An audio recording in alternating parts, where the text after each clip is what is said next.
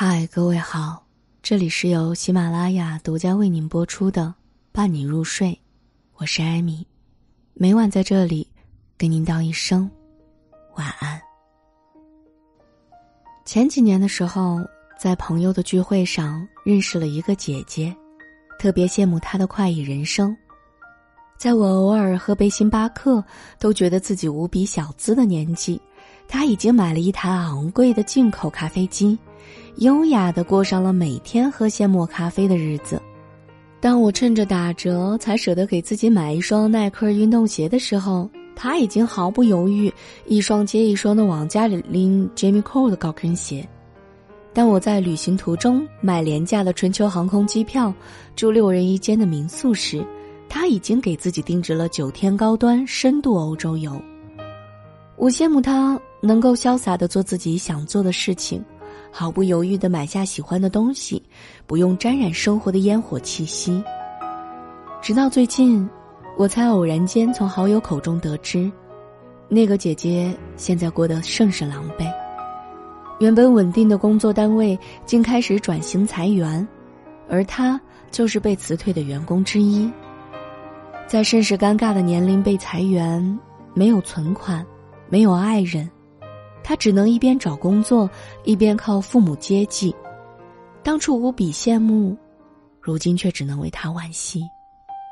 如果之前没有那么大手笔，毫无顾忌的花钱，现在至少还能有属于自己的一笔存款，也不至于沦落到这般模样啊。拉斯说过：“如果你确实很有钱，在高档商品上随便挥霍一点倒也无妨，但……”假如你还只是个想要致富的普通人，那么这样的消费不可能让你成为有钱人，永远也不会。深以为然。现在这个时代，无数人告诉你，只知道省钱的人是没有未来的，会花钱的人运气都不会太差。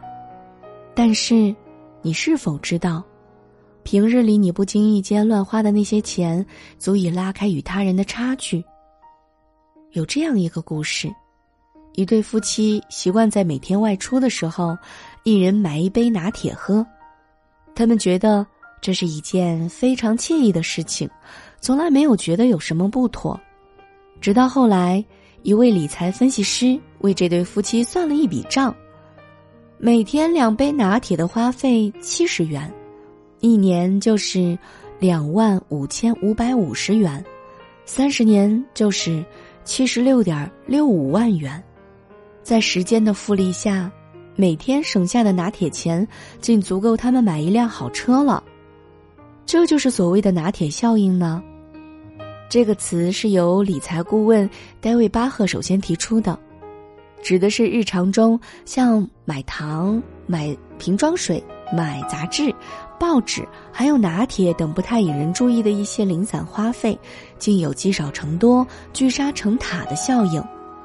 就像我，刚毕业那会儿，觉得自己已经步入到了职场，不能太寒酸，我就学着别人的样子，每天喝一杯美式咖啡，每周找一家小资情调的餐厅请别人吃饭，每个月在商场刷卡买下一套化妆品或者一个包包。那个时候的自己。工资不高，心气儿却很高，不想在消费上落后别人一步，却忘了作为普通人的我，根本没有超前消费的资本。直到半年后，我才猛然惊醒。工作了那么久，非但没有攒下一分钱的存款，信用卡却是频频的透支，竟比大学期间还要穷困。原来。生活当中那些我不曾注意到的拿铁因素，竟在不知不觉当中耗光了我的积蓄。我终于意识到，不能再任由自己无拘无束的花钱了。但凡对自己负责的人，都应该对未来有所规划，懂得如何理财，避免让拿铁因素导致你越过越穷的第一步从记账开始。我的朋友 L，工作有两三年了。每个月到手的工资也有八千多，因为父母就在单位的边上，所以他不需要租房，也不用还房贷车贷，平时也没有什么大的开销，所以我十分的不理解为什么他会和我一样是月光族啊。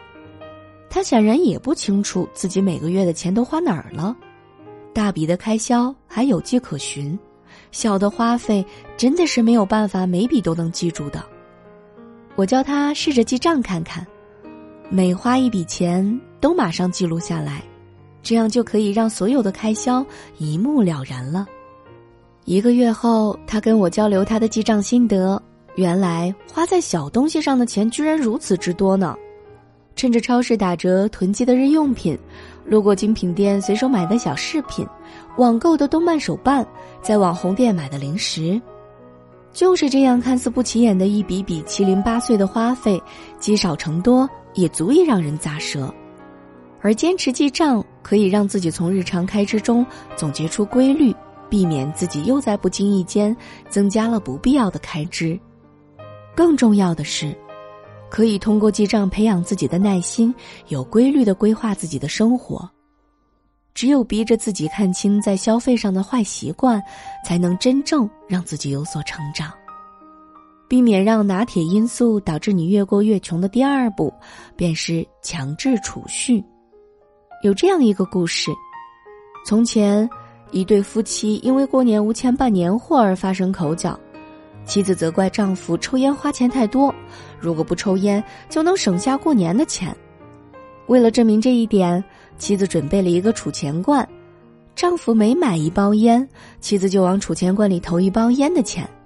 等过年的时候，妻子把储钱罐里的钱倒出来，没有想到竟是一笔不小的数目呢。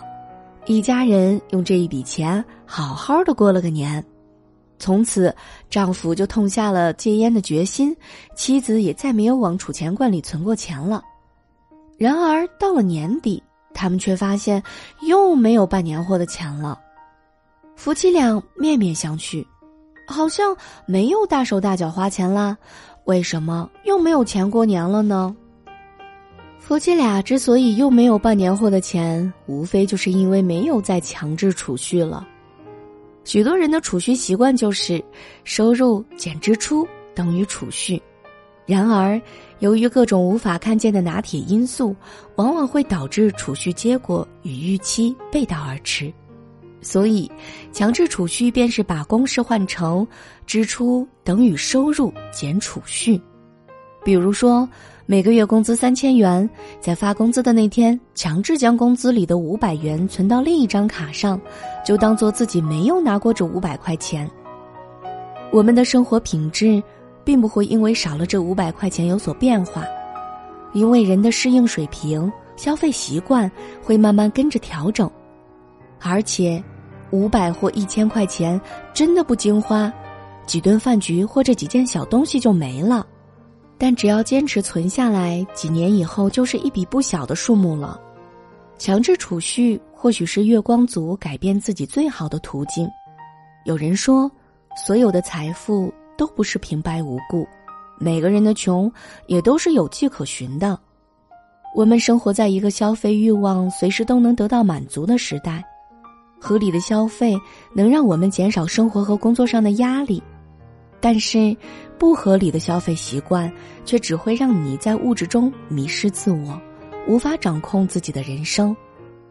不要让这个不经意的坏习惯导致你越来越穷。